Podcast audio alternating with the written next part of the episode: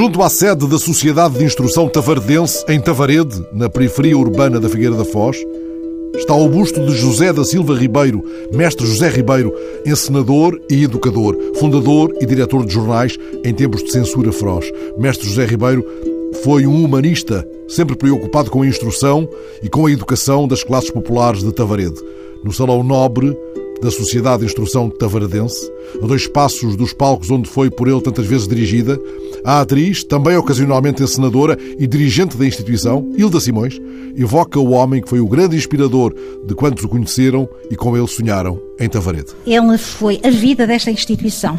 Eu julgo que a Sociedade de Instrução Tavardense não, não teria a projeção que teve sem a existência deste homem, para quem a Sociedade de Instrução Tavardense era a sua segunda casa. Ele, muito jovem ainda, eh, ficou com uma família enorme a cargo, porque o pai morreu muito novo, estava ele na guerra em Moçambique, e, e ele sentiu uma enorme responsabilidade em, ao chegar a Portugal, eh, tomar conta da família, mas tomar também conta do teatro e tomar conta do jornalismo. É que mestre José Ribeiro foi um homem de vários ofícios, na Tavarede, que festejou recentemente os 500 anos de Foral. Aliás, chegou a ser sede de município e onde, a todo momento, detectamos sinais de um brilho antigo. Tavarede eh, era uma aldeia simplória com muitos eh, agricultores, muitos cavadores de enxada e o José Ribeiro até gostava de enfatizar essa situação, dizendo que os seus amadores, apesar de não terem, não serem cultos, alguns deles não sabiam ler nem escrever, aprenderam nesta casa a fazê-lo. Ele tinha orgulho em dizer que eles podiam mostrar o seu trabalho, a sua arte em qualquer parte do país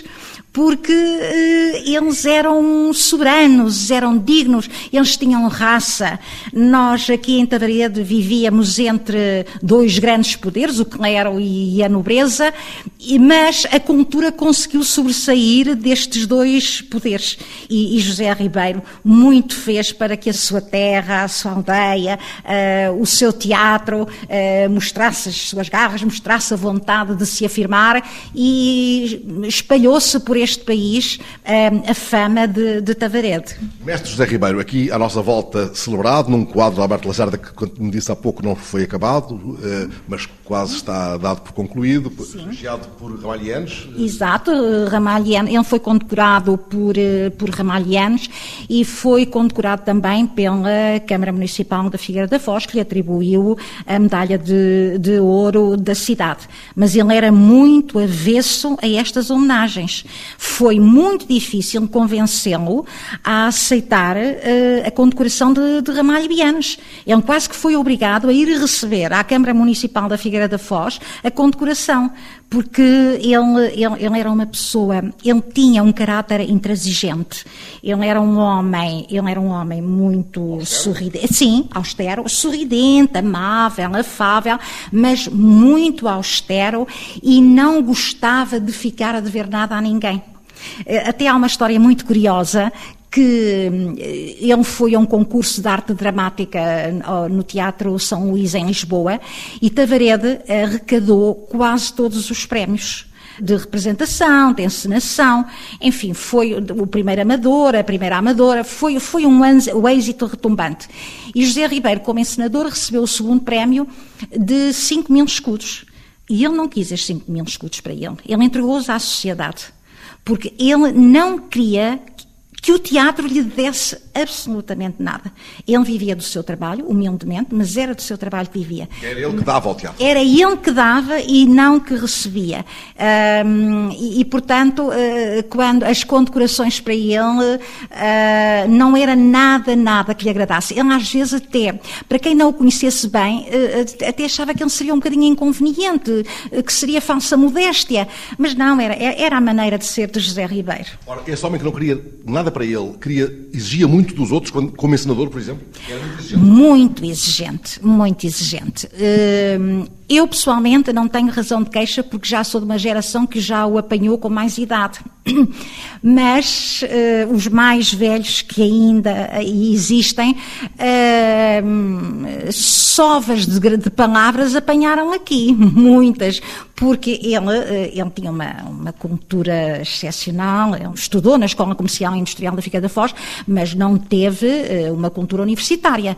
Mas sabia muito mais que, que, que muitos, muitos doutores deste país e com quem ele convivia, com quem ele falava e com quem ele discursava sem problema algum. E quando estava a ensinar, vivia intensamente o que estava a fazer? Uma ocasião, e para contar uma história também eh, que toda a gente fala em Tavarede, ele tinha, eh, na altura, uma irmã que também representava, e a irmã chegou à sociedade ligeiramente atrasada. Porque se ele marcava para as 9 horas, não era 9 horas e um minuto, eram 9 horas. E, e, ela, e ela chega e ele diz-lhe: Isto são horas de entrar! E ela respondeu: Oh Zé, estou atrasada um minuto. Ele pega no relógio dele e diz: Se isto não serve para nada, deita-se fora. E deitou o relógio ao chão e partiu o relógio.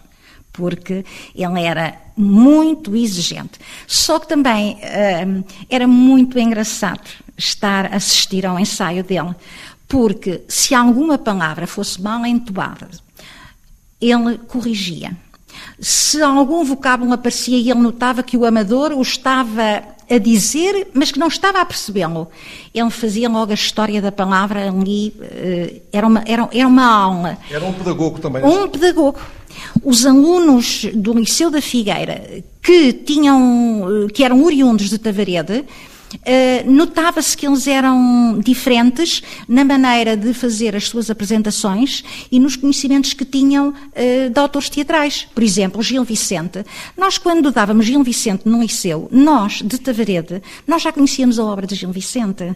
Nós já a tínhamos visto representada, nós já conhecíamos perfeitamente a Barca do Inferno, o Velho da Horta, o Alto da Alma, tantas coisas. Porque era aqui muitas vezes representado, e ele, aliás, levou o Gil Vicente pelas aldeias aqui à volta numa célebre campanha vicentina. Vicentina. Ele, uh, e é até interessante uh, dizer que ele era de tal maneira apaixonado por Gil Vicente que o seu ex-libris é uh, retirado do alto da Lusitânia e diz: E eu, em nome de ninguém, e busco a consciência.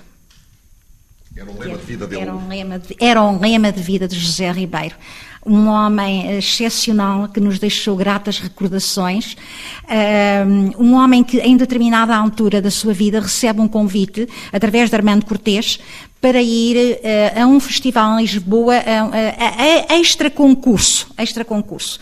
E, e, é interessante porque ele, uh, ele estava muito magoado com os concursos que se faziam em Portugal, porque achava que era tudo, que eram tudo arranjinhos que, que se faziam, porque ele uh, era absolutamente contra o poder instalado, ele era um republicano convicto, anti-salazarista, e por isso foi muitas vezes preso. Esta conversa vai-se, vamos, vamos intercalando com outros episódios, mas, como eu dizia, Armando Cortês convidou para, uh, em nome da Câmara Municipal de Lisboa, a ir a um festival uh, extra concurso. E ele, e ele declinou o convite. Pura e simplesmente porque ele dizia: Na minha atividade não há mais do que o singelo cumprimento do meu dever social, servindo o povo e a terra onde nasci, com devoção corajosa e consciente humildade Aqui está, porque não posso aceitar tão simpático, honroso e agradável convite que a sua carta me traz. Não era propriamente da chamada vida social, este homem socialmente empenhado num lugar tradicionalmente republicano. Eu recordo-me de quando andava, quando fui para o liceu e na altura não havia muita gente a ir, uh, havia quem olhasse um bocadinho para nós de um lado porque pensava era tudo, eram todos comunistas.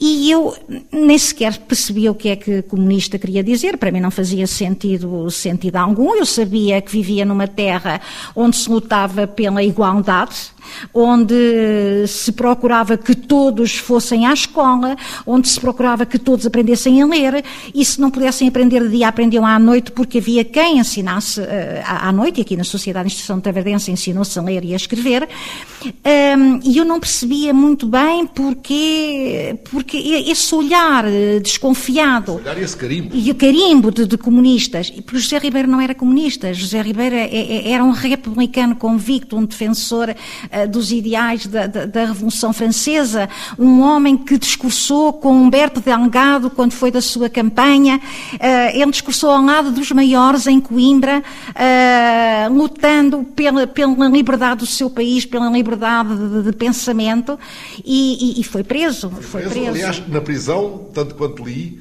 leu todo o Molière porque um amigo lhe ofereceu a obra completa de Molière. Isso é verdade ou é lenda? É verdade. Uh, ele era um especialista em Molière representou aqui uh, e, como eu digo, uh, quando estudei em literatura francesa, eu conhecia muito bem Molière. Zé Ribeiro tinha mencionado uh, a visitar Molière e nós continuámos com esse vício e, e, e, mesmo depois de ele ter morrido voltámos a representar Molière e gostamos imenso de Molière. ele aprendeu aprendeu a, a, a, francês, tanto que depois traduzia eh, diretamente do francês as obras que, que representava. Eh, ele esteve um ano eh, na Angra do Heroísmo incomunicável, portanto ele alguma coisa tinha que fazer.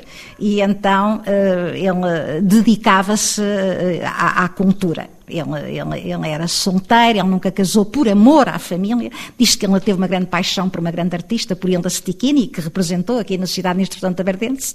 Mas eu isso já não sei se é verdade, porque ele nunca me disse. Conversamos duas ruas adiante daquela onde nasceu e a que foi dado o nome do jornal que ele fundou e dirigiu, o Jornal da Figueira. Mas antes, ele dirigiu um outro jornal, A Voz da Justiça, onde começara a trabalhar como tipógrafo. Depois, quando sai da, da Voz da Justiça uh, uh, e vai para, acaba por ir para, para a guerra, quando regressa da, da guerra, vai novamente para uh, a Voz da Justiça que, entretanto, foi saqueada, porque ela, ela era o alarde dos republicanos. Eh, aqui em Coimbra, os académicos de Coimbra viam na Voz da Justiça um grande meio de exporem os seus ideais. Publicavam aqui os artigos. E publicavam. Eh, a Voz da Justiça era a voz dos académicos de, de, de, de Coimbra, destes ideais da, da República. Falar de um pequeno jornal um pequeno, um, impresso na Figueira da Foz. Na Figueira da Foz. Um pequeno jornal eh, que não, não era pequeno, já era um jornal com muita eh, relevância uh, no, no, no, meio coimbrense. Era um jornal muito importante. Esse, esse, também é curioso, é uma das histórias também interessantes de José Ribeiro, porque depois do 25 de Abril, José Ribeiro teve a oportunidade de ir buscar as máquinas que tinham sido roubadas pelo governo de, de Salazar e, e, de reconstruir aquele património. E José Ribeiro não quis, porque elas estavam ao serviço da Casa do Gaiato e, portanto, estavam a ser necessárias. E, portanto, ele não queria. Assim como não quis pedir a readmissão na, no, no, serviço público, porque ele chegou a ser funcionário de uma secretaria de uma, de uma escola, de onde teve também que sair por causa da política, e José Ribeiro eh, também não quis reintegrar-se na função pública, não quis ir buscar o dinheiro. Ele diz que os defensores de Abril não podiam de maneira nenhuma servir-se do Estado para ir buscar qualquer benefício. Falámos já da paixão dele pelo Molière, pela paixão dele pelo Gil Vicente obviamente por Shakespeare, era inevitável, e também pelo Lorca. Ele, ele uh, encontrei algumas referências a que ele tinha uma estima particular pelo Lorca. Lorca, sim, ele representou Lorca também. Também aqui representa. Aliás, nós aqui representamos Pirandello, Shakespeare, uh, representamos Garrett também, sempre. Ele tinha uma paixão pela menina do, dos roxinóis. E o Frei Luís de Souza andou aí numa, numa turnê. Uh, o Frei Luís de Souza foi até com o Frei Luís Souza e com uh, os velhos, de Dom João da Câmara, que ele foi a Lisboa, levou os velhos, mas tinha concorrido com um drama, que era o Frei Luís Souza, e com uma comédia, uh, que foi os velhos, e foram os velhos que foram a Lisboa para ser uh, representados. Estamos a falar de 80 anos de atividade teatral, de uma intensa intervenção cívica e política e de um singular percurso jornalístico. Que imagem mais forte retém Hilda Simões do seu contacto com o mestre José Ribeiro? Havia uma coisa uh, que ele fazia aos poucos alunos que andavam a estudar. Ele mandava-nos trazer os livros para aqui e permitia que nós ficássemos na biblioteca a estudar enquanto ele ensaiava e nós não estávamos na nossa vez de entrar. Porque todos os outros eram obrigados a assistir ao ensaio completo. Só aqueles que andavam a estudar é que podiam uh, vir, quando era a altura de entrarem, alguém nos vinha chamar. Porque ele punha, acima de tudo, a educação e a cultura, acima de de qualquer bem que pudesse haver. Ele dizia-nos, nós, eu recordo-me de aquele, um ar sorridente, uh, um ar de sabedoria. Nós, quando o ouvíamos, nós sentíamos que ele respirava cultura. E muitas vezes eu recordo-me de não ouvir, de não perceber uh, certas expressões, certas frases, certas alusões, porque era muito jovem, porque ainda não tinha adquirido conhecimentos para o poder entender na íntegra, mas eu sentia, eu gostava de ser assim, eu gostava de saber falar, eu gostava de saber cativar as pessoas, eu gostava de saber ensinar. E eu acho que sou professora, ou fui, mas acho que nunca deixo de ser, porque José Ribeiro me incutiu um amor enorme pela educação e pela transmissão de saberes. É isso que diz aos mais novos que encontra nestas escadinhas aqui abaixo, a seguir à porta onde está o busto dele, busto por causa do qual aqui estamos a conversar? Eh, os, os, os, jovens que andam aqui nesta casa, e temos muitos, graças a Deus, não se lembram de José Ribeiro. Ainda não tinham nascido quando José Ribeiro partiu. Mas nós fazemos alusão. Eh, fizemos alusão ao busto, fazemos alusão àquele homem que ali está, é o mentor desta casa. Nunca o podemos esquecer. Está ali a data sua, do seu nascimento, a data da sua morte. Foi de facto uma obra que a Junta de Freguesia, a Junta de Freguesia empenhou-se imenso na, na, na, na, construção deste bus. Foi, uma, foi um, um que se fez. O presidente da Junta de Freguesia, que por acaso era meu marido, é meu marido, empenhou-se a ser, porque é um grande admirador também de José Ribeiro, aliás, como somos todos taverdenses, e empenhou-se, e foi um escultor eh, figueirense que fez o busto. Houve algumas críticas, não, era, não estava muito bem, não, mas ele simboliza, ali mesmo que não forem corretas aquelas feições, aquele busto perpetua a memória de José Ribeiro. Quando foi inaugurado, Tavarete reuniu-se aqui à volta? Completamente. Muito mais gente do que, do que alguém poderia imaginar.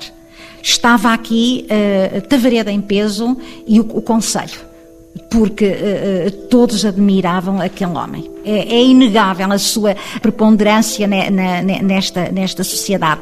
E, e, é engraçado que ainda hoje, quando, quando está um espetáculo para começar, quando se vai representar, muitos dos nós, os mais velhos, ainda dizemos: Ó oh, Zé Ribeiro, acompanha-nos, não, não nos deixes, permite que isto corra tudo bem, porque sentimos que ele não morreu, ele está vivo, ele está entre estas paredes, ele está entre nós e ele está a lutar para que o Teatro da Sociedade de Instituição Taverdense continue cheio de vida e de vigor.